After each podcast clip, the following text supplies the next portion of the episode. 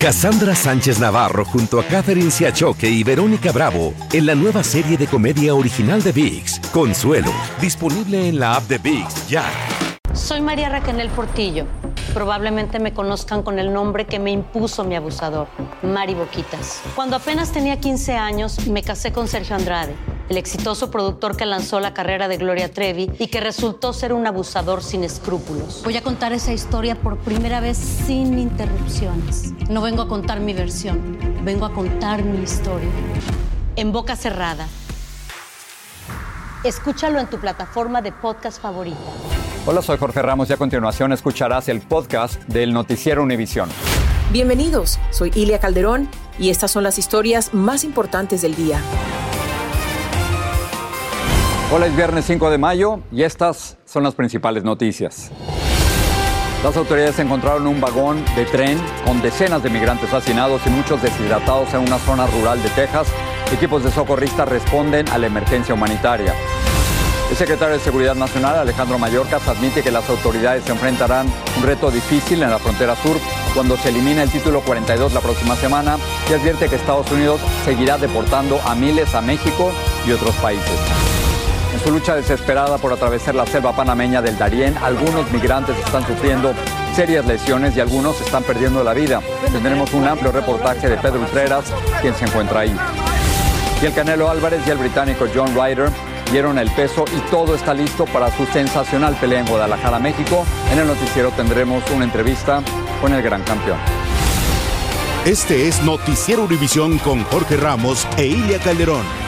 Buenas tardes. Miles de migrantes realizan un esfuerzo desesperado por atravesar la selva del Darién Jorge en Panamá y llegar a México para luego entrar a los Estados Unidos tan pronto se levante el título 42. Esto ocurrirá el 11 de mayo. Y lamentablemente, Ilia, algunos no logran esto porque sufren lesiones durante el peligroso camino y en algunos casos hasta pierden la vida. Pedro Ultreras está ahí mismo en la selva. Con un pie desgarrado y a punto de perder, sacaron de la selva del Darién a este migrante venezolano. Se lo torció al caminar con unas botas de hule que le fueron dañando. Mi hermano me ayudó bastante. No sé por él, créeme que no hubiese salido de ahí. Tenía el pie muy hinchado, parecía que le iba a explotar. Tuvieron que cargarlo entre varias personas al descender de la piragua. Como él, muchos migrantes llegan a los campamentos migratorios en Panamá al salir del Darién. Dura cuatro días sin, o sea, con las botas, el agua, la vaina, te zancocha los pies. Entre las lesiones más comunes están pies ampollados o sangrando, o a veces demasiado hinchados. La gente sale deshecha de esa selva. Resistí para poder llegar. El número de migrantes lesionados en el cruce del Darién es demasiado alto y va en aumento, nos dijo una representante de Médicos Sin Fronteras que opera en los campamentos. Estamos recibiendo eh, alrededor de 1.600 o un poco más de personas por día en total y alrededor de un 25% de todos ellos se transforman en nuestros pacientes. Otro grave problema que se ve constantemente son las agresiones físicas y sexuales a mujeres, señala Tamara Guillermo muchos casos eh, de violencia sexual, de sufrida en la selva, en, en contextos de robos. A pesar de las lesiones con las que los migrantes llegan a estos campamentos, muchas veces ellos no quieren esperar tanto tiempo. Tan pronto se mejoran un poco y desean continuar su camino rumbo al norte. Y luego están los que vienen con el alma rota porque perdieron algún ser querido en la travesía. Este joven venezolano de 20 años aún estaba en shock cuando llegó a Bajo Chiquito. Nos contó que un día antes perdió a su esposa de 19 años y a su suegro. Un río crecido al parecer los arrastró. Yo la tenía así agarrada y la señora que iba la hundía. Y yo me hundía para levantarla a ella para que respirara. Cuatro veces me hundía, en la cuarta ya que la última vez se me soltó. La última mirada de su joven esposa, dijo, la recordará por siempre. Cuando yo la levanté, lo único que hizo fue mirarme como despidiéndose. Ya ahí se, se, la llevó. Esa mañana la creciente se llevó entre 14 y 17 migrantes, según testimonios de algunos supuestos sobrevivientes. ¿Ustedes vieron cuerpos? Claro. estaban siendo arrastrados. Debajo sí, debajo del agua flotando. Senafron, el Servicio Nacional de Fronteras de Panamá, con frecuencia realiza rescates o recupera cuerpos sin vida. Pero los migrantes casi nunca realizan denuncias ni dejan indicaciones precisas de dónde ocurrió la tragedia. Por eso no se sabe con exactitud cuántas vidas de migrantes habrá cobrado la selva del Darién. En el Darién, Panamá, Pedro Ultreras, Univisión. En la frontera con México, el secretario de Seguridad Nacional, Alejandro Mayorkas, admitió que las autoridades enfrentan un reto muy difícil. Habló de un aumento en la cantidad de venezolanos que cruzan a Texas, sobre todo en la zona de Brownsville, y advirtió que México continuará aceptando a venezolanos, cubanos, nicaragüenses y haitianos después de que se levante el título 42. Claudia Uceda sigue el recorrido de Mayorkas y presenció las rápidas deportaciones de decenas de personas. Hi, Secretary. Do you expect a surge? Le preguntamos al secretario de Seguridad Nacional, Alejandro Mayorkas, si espera una oleada de migrantes con el fin del título 42 y nos dijo que sí. Lo que esperamos es efectivamente una oleada y lo que estamos haciendo es planificar diferentes niveles de oleada, nos respondió. Describió la situación como extremadamente difícil. Ante la consulta de cómo procesarán a esta oleada de recién llegados, Mallorcas dejó claro que quienes lleguen a la frontera de forma irregular se presumirá, salvo en algunas excepciones limitadas, que no tienen derecho al asilo. Los elegibles tendrán que satisfacer una serie de pruebas más elevadas. Detrás de Mallorcas había una carpa con inmigrantes detenidos tras cruzar la frontera de manera irregular. La frontera no está abierta, no ha estado abierta y no estará abierta, recalcó. Univisión Noticias ingresó al puerto de entrada de Brownsville. Y lo que estamos viendo son venezolanos que han sido expulsados bajo el título 42. No podemos mostrar sus rostros. Y es que cientos llegaron ayer y están en custodia de Estados Unidos. Notamos que luego de ser procesados por casi 20 minutos, los expulsan de inmediato a México. Un venezolano al vernos gritó derechos humanos. También fuimos testigos de cómo deportaron a 133 guatemaltecos a su país. Con mascarillas, esposados en las manos y los pies, subían lentamente al avión sin cumplir su sueño, nunca lograron pedir asilo. Y nos dice que realizan una decena de estos vuelos a la semana al Caribe y también a América Central. Un funcionario del Departamento de Seguridad Nacional afirma que se esperan más escenas parecidas. En McAllen, Texas, Claudio Seda, Univisión. Las autoridades reportaron un incidente en Spofford, Texas, con más de 100 inmigrantes en un vagón de tren. Algunos están lesionados y presentan síntomas de deshidratación. Se están realizando labores de rescate en las que asisten varias agencias de la región. Vamos a cambiar de tema. A petición de varios medios de prensa se hizo público el video de la declaración del expresidente Donald Trump en el juicio de la demanda por difamación que presentó la periodista E. Jean Carroll. Los abogados de Carroll publicaron unos 48 minutos. Lourdes del Río tiene los detalles. Las declaraciones, algunas de ellas bastante controversiales, han sido ampliamente reseñadas por la prensa, pero hoy escuchamos al propio expresidente defenderse a su manera de las alegaciones de violación y difamación por las que la escritora E. Jean Carroll lo está demandando. That she's not my type? Yeah, because it's not politically correct to say it, and I know that, but I'll say it anyway. She's accusing me of rape. A woman that I have no idea who she is. It came out of the blue. She's accusing me of rape, of raping her. The worst thing you can do, the worst charge. And and you know it's you know it's not true too. You're a political operative also. You're disga- you're a disgrace. But she's accusing me, and so are you, of rape, and it never took place. And I will tell you, I made that statement and I said, while it's politically incorrect, she's not my type. And that's 100% true. She's not my type. En un momento de la deposición, cuando se le confronta con una foto de su acusadora a la que en algún momento negó haber conocido, el expresidente la confunde con una de sus ex esposas. You say Marla's in this photo? That's Marla, yeah. That's, that's my wife. Which woman are you pointing to? No. Here. Oh, is that, The oh, person you just pointed to was oh, I E. Carroll. Who is that? Who is this? Point, your wife. And the person, the woman on the right is your then wife, I don't know. This was the picture. I assume that's John Johnson. Is that That's Carol. Carol? Because it's very blurry. A Trump también se le cuestionó sobre las polémicas declaraciones que hiciera sobre las mujeres en una grabación que se hizo pública. Well, historically, that's true with stars. It's true with stars that, that they can grab women by the. Well, that's what it's. If you look over the last million years, I guess that's been largely true. Not always, but largely true. Unfortunately or fortunately. And you consider yourself uh, to be a star?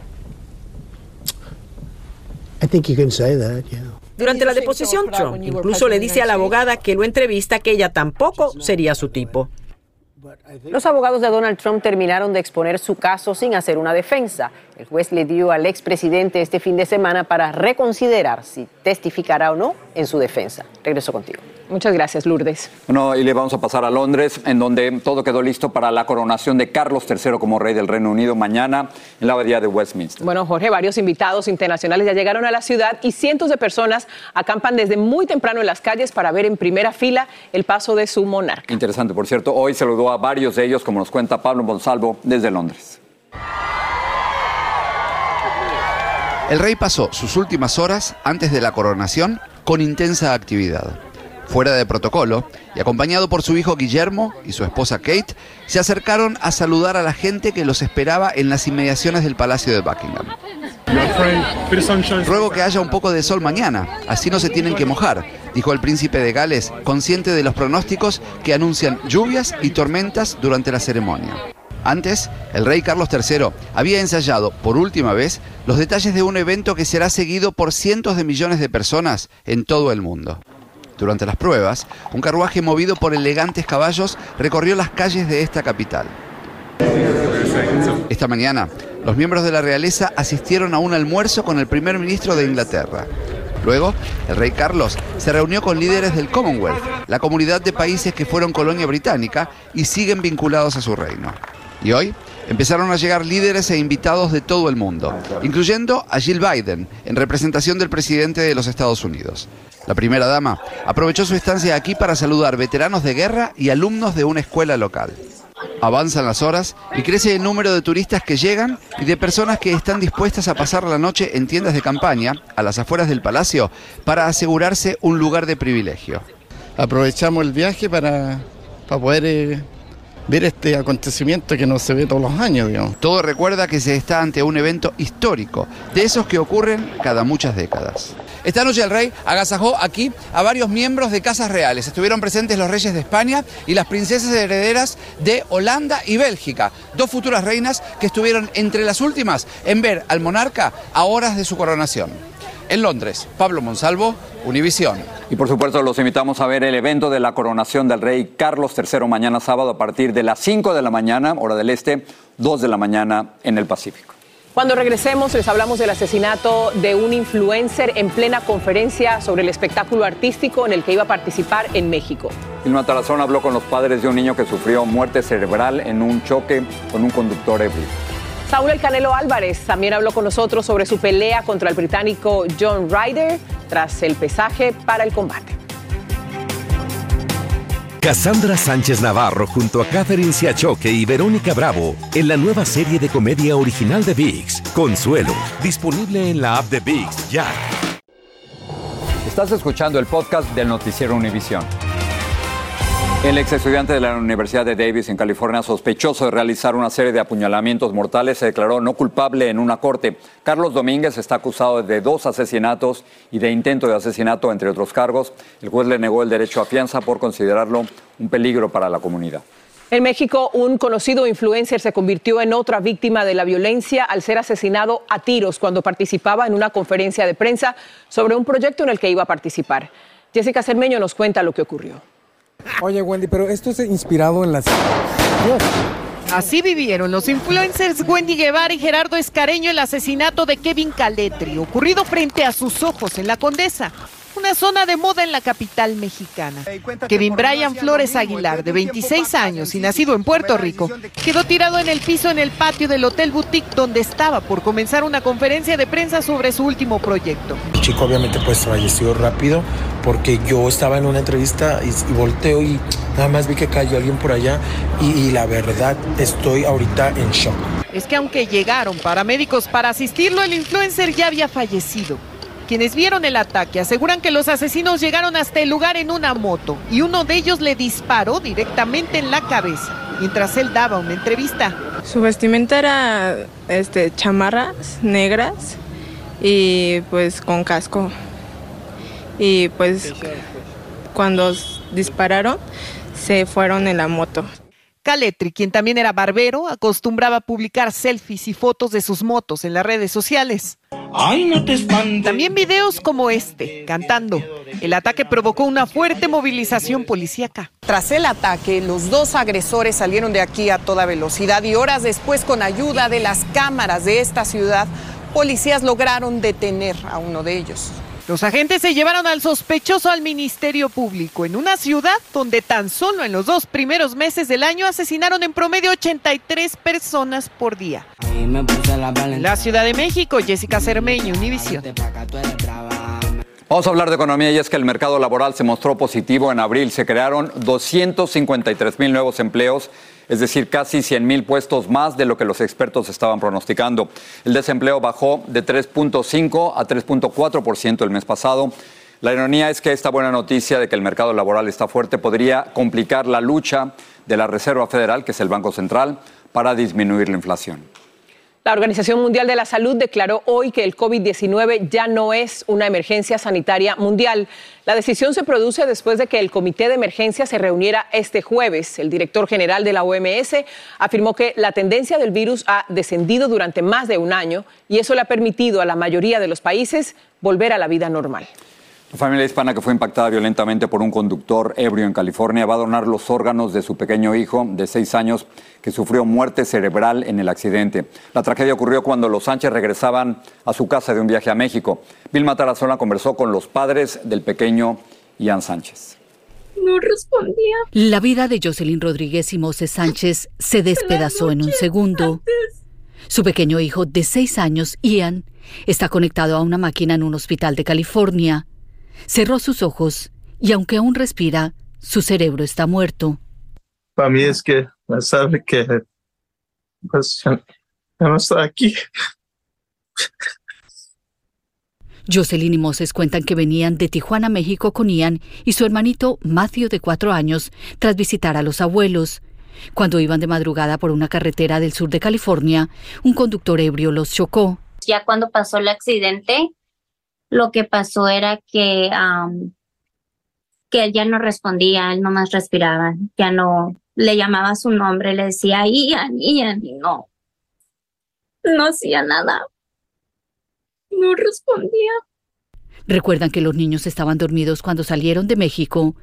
Su última conversación con Ian aún les resuena en la mente. Y lo último, pues la última vez que lo vi despierto fue la noche antes. Y nos dijo que se iba a ir a dormir y que nos quería, pero ya fue lo último que fue lo que le dijimos. Ian permanecerá conectado a la máquina en espera de donar sus órganos para que otros niños sobrevivan. A sus padres les duele regresar a casa sin él. No más verlo allí, aunque esté todos sus juguetes regados, no importa, es lo que voy a extrañar, que él esté sentado en el piso jugando con sus juguetes. Y Jocelyn y Moses dicen que ahora tendrán que seguir viviendo por el hijo que les queda. Regreso contigo. no me hemos visto algo así tan, tan ¿eh? dolorosa para estos papás. Bueno, ya está León aquí con un adelanto de la edición nocturna. Un gusto, un gusto verlos. Amigos, bueno, en Nueva York hay protestas por la polémica muerte por estrangulamiento de un pasajero en el metro. Un gran jurado va a ser convocado la próxima semana para decidir el futuro del sospechoso.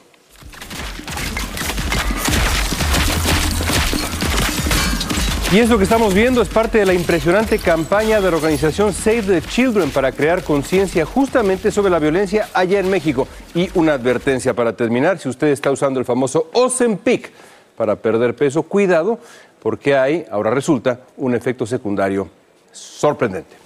Pero hay, hay daños, ¿o, qué? Hay daños aquí arriba. Parece ser que habrá mucho flaco pelón acá por Miami. No me digas. en los próximos meses. O sea, que va- o sea que por ahí va la cosa. Por ahí va la cosa. Detalles por la noche. Nos vemos esta noche. Gracias, León. Sigue este podcast en las redes sociales de Univision Noticias y déjanos tus comentarios. Si ha tratado de aprender inglés u otro idioma, es muy posible que haya utilizado la plataforma de Duolingo para intentarlo. Acabo de hablar con Luis Fonan, él es el creador de Duolingo, y le pregunté cuál es el idioma más difícil de aprender. Depende mucho de cuál es tu idioma nativo y qué idiomas ya sepas, pero para personas cuyo idioma nativo es, es un idioma europeo, usualmente el chino es el, el- el chino mandarín es el, el idioma más difícil de aprender. ¿Y, y podemos decir que el inglés es el idioma más popular actualmente en, en todo el planeta? Sí, el, el 50% de nuestros usuarios están aprendiendo inglés. Ahora, la, la gente aquí en los Estados Unidos, ¿qué es, ¿cuál es el idioma que más está buscando? ¿Es, es el español como segundo idioma? El español. Y mundialmente también para nosotros es el español. Mundialmente eh, primero es inglés, después español y después francés. El resto de esta conversación y mucho más este domingo en Al Punto. Tú estás aprendiendo portugués, ¿no? Pero no por Duolingo, desafortunadamente. Bueno. Bueno. El presidente Biden se unió a una declaración a la celebración de México por el 5 de mayo comiendo tacos y una quesadilla en un restaurante de Washington DC. Estuvo acompañado por la vicepresidenta Kamala Harris, pagó en efectivo y también se tomó fotos con los trabajadores. Llevó una orden de tacos para el personal de la Casa Blanca. Así se hace compartiendo. El, el 5 de mayo muchos lo confunden con el 16 de septiembre, así que bueno. Ok, otra cosa. Saúl El Canelo Álvarez y el británico John Ryder están listos para su pelea de mañana tras dar el peso reglamentario para el combate. La pelea tiene una carga emocional para el Canelo porque marcará el regreso a su tierra. Lindsay Casinelli se lo pregunta directamente a él. Adelante, Lindsay. Aquí estamos con el hombre del momento, Saúl. ¿Qué se siente estar aquí con tu gente, ese recibimiento tan cálido que te han dado? No, la verdad que me siento muy contento, agradecido con toda la gente, el recibimiento que me han brindado. No te imaginas hasta que lo vives y, y me siento muy orgulloso, como siempre, de representar a mi, a mi país, a México y ahora aquí mismo en Guadalajara, donde la gente me vio crecer. Me siento muy contento y agradecido con todos ellos. Entrando había una pancarta que decía, me llamo Saúl por ti, así me pusieron mis papás. A mí se me pone la piel chinita cuando oigo esas cosas. A mí también, a mí también se me pone la piel chinita. De hecho, ahorita la traigo con lo que dijiste.